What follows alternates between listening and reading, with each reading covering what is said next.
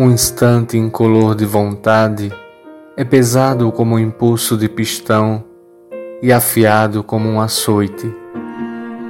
Um instante que em geral assim não se impõe, senão a mim apenas, não amadurece do sentimento como um suave fruto e não emerge do pensamento como um atalho. Quando chega devo alçá-lo e assim o faço sempre. Não há espaço para o coração e o pensamento. Há apenas aquele instante que explode em mim como cruz.